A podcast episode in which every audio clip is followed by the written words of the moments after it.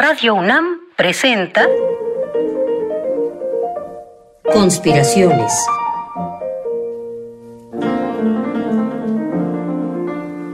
Bitácora de un admirador de Balzac. Por Otto Cázares.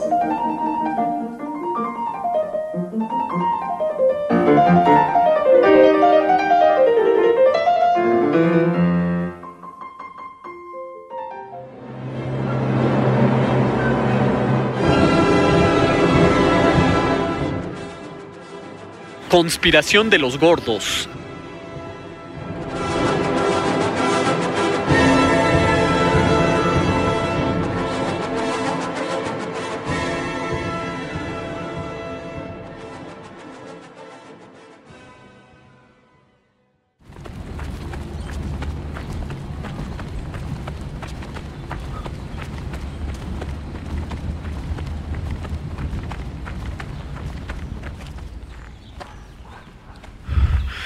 Estimados conspiradores de profesión,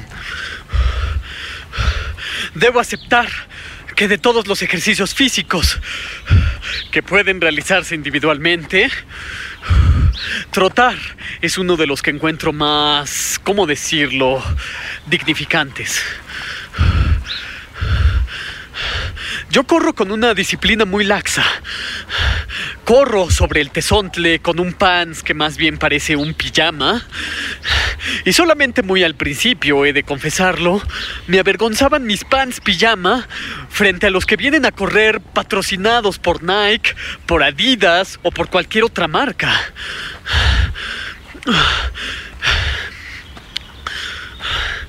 Corro a mi ritmo, sin vanidad de ninguna especie.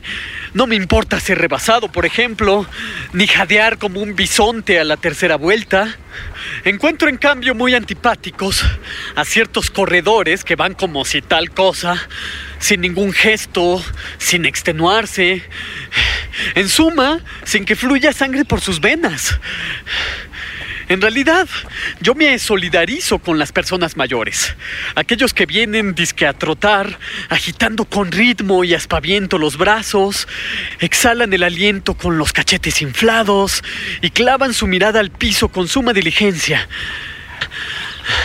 Diez, quince corredores nos rebasan, les mordemos el polvo, nos ven por el rabillo del ojo cuando nos han alcanzado. Pero lo que ellos no saben es que nosotros hemos venido aquí a conspirar.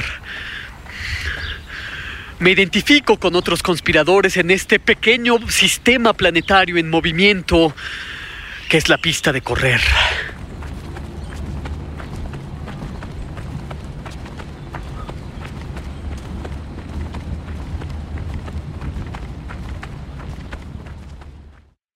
Casi todo el mundo tiene un miedo atroz a ser gordo. El mercado, que se nutre del miedo, humilla a su manera. Al miedo atroz de la gordura se suma el miedo a la calvicie, al mal aliento, a la caspa, a la urzuela, al pie de atleta, a la impotencia, y así el mercado se nutre del miedo al cuerpo y sus procesos naturales. A través de la cultura de masas y el consumo, el cuerpo humano se angustia, se modela por el malestar. En las garras del miedo, la angustia y el malestar, el cuerpo puede ser sometido a una humillación a la manera de un confesionario. Ah, ayer comí una salchicha de Estrasburgo de 180 gramos y la acompañé por una cerveza de trigo bien espesa. Me da la absolución, cuerpo angustiado. Les presentamos BioShaker, el moderno equipo de estimulación con el cual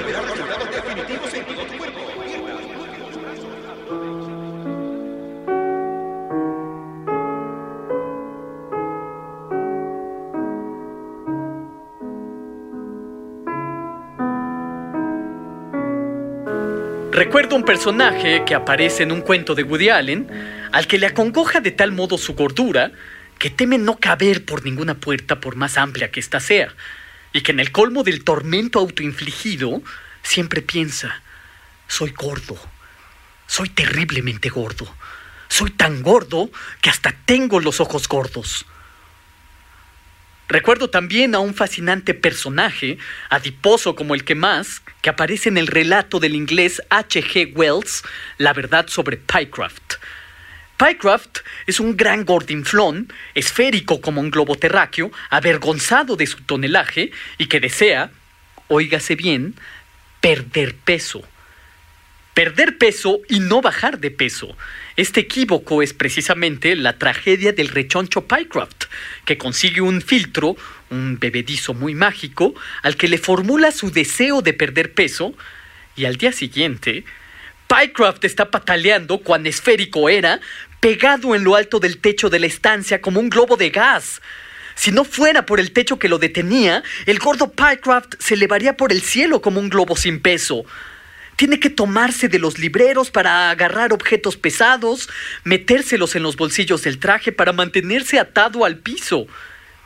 Hacia el final del cuento de H.G. Wells, vemos al gordo Pycraft sentado en el sillón de un club, pero nosotros sabemos que ese gran humano redondo está condenado a ser un obeso sin peso específico y que lleva los bolsillos llenos de objetos para no levitar por los techos del club.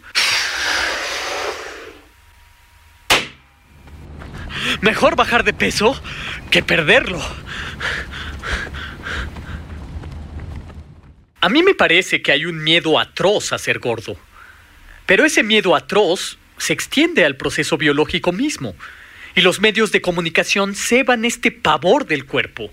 Los medios de comunicación parecen decir, teme a las arrugas, teme a las canas, teme al sobrepeso, teme a la gastritis, teme al cansancio. En suma, Constrúyete un cuerpo de angustias, lamentate del paso del tiempo. Si quieres estar dentro del banquete de la carne, teme al cuerpo, teme envejecer, en una palabra, teme lo que eres.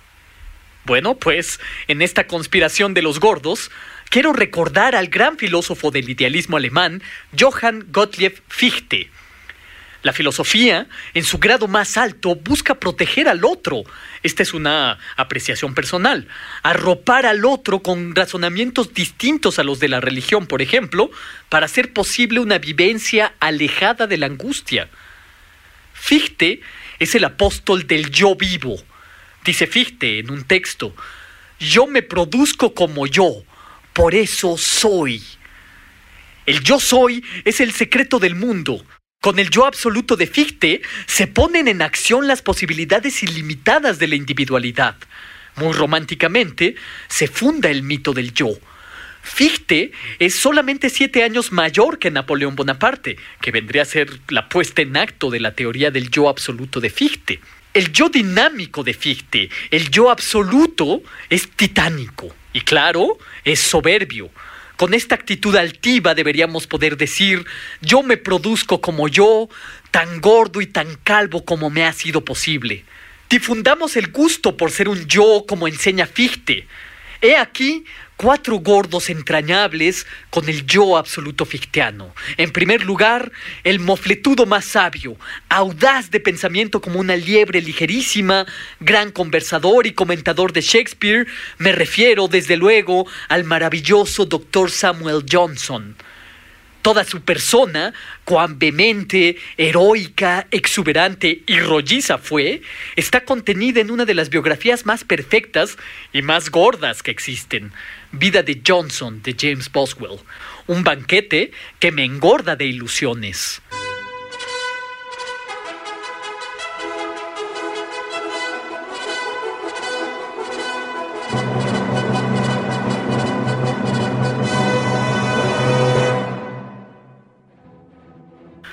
Tan raudo y veloz como una caballería ligera, llega Gioacchino Rossini, poseedor de una gran barriga. Al compositor de las óperas Guillermo Tell, el barbero de Sevilla, entre una treintena más, se le despertó muy precozmente el amor por los placeres de la mesa. Hablaba con sus amigos acerca de la posibilidad de retirarse de la composición de las óperas a los 30 años. Y así lo hizo, no a los 30 años, sino a los 32, en 1829, después de escribir la música para la ópera Guillermo Tell. Él mismo se encargó de difundir que abandonaba la composición musical por la repostería.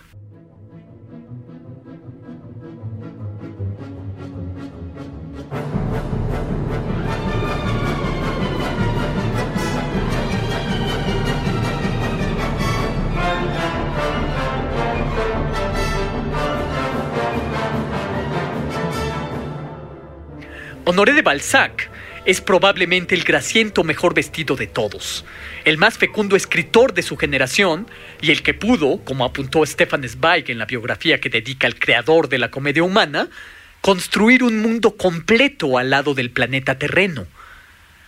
La comedia humana, 17 grandes tomos, cada uno de ellos de unas 900 páginas más o menos, es la creación de un yo absoluto, cósmico, irrefrenable por eso, el escultor Rodin, que realizó una serie de monumentos dedicados a Balzac, lo presenta cuán gordo y grueso era, caminando como un titán de brazos cruzados o como un Hércules de la voluntad, cubriéndose con un manto y volviéndose verde.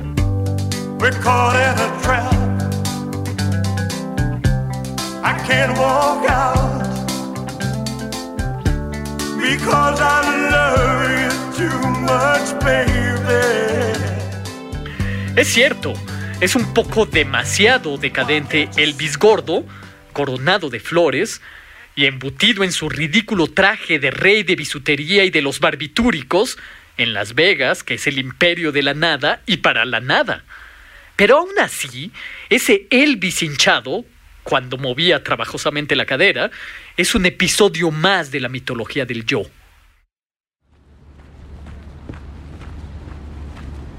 En algún periodo de su vida, Johann Wolfgang von Goethe perdió el control de las comidas y subió de peso. Y es que a partir de los 25 años, el cuerpo adquiere voluntad propia en cuanto a procesar carbohidratos, lípidos, triglicéridos y fosfolípidos.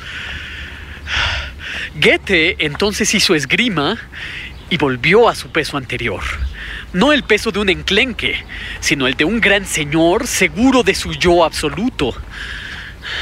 No se trata, desde luego, de enorgullecerse del sobrepeso, que es la mayor parte de las veces una deficiencia nutricional. No se trata de ir por el mundo como sileno borracho de la célebre pintura de Rubens, ensoberbecido por ser un gran jamón. Hay factores ciertos que ceban la gordura, la depresión, la costumbre amorosa, entre muchos otros. De lo que se trata es de reivindicar el yo.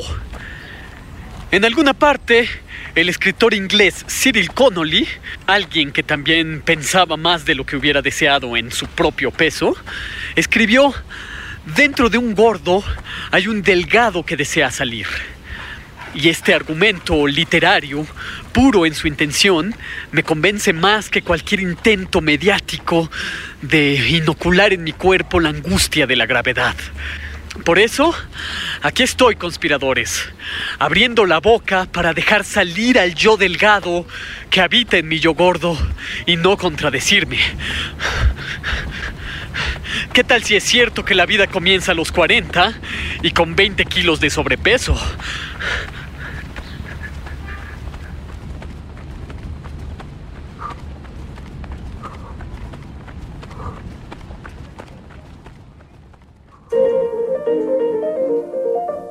Conspiraciones. Bitácora de un admirador de Balzac. Con el primer conspirador, Otto Cázares. Una lluvia de fantasías y bombas de tiempo artísticas para armar y desarmar tu mente. Síguenos en la próxima cruzada para conquistar el mundo de las ideas.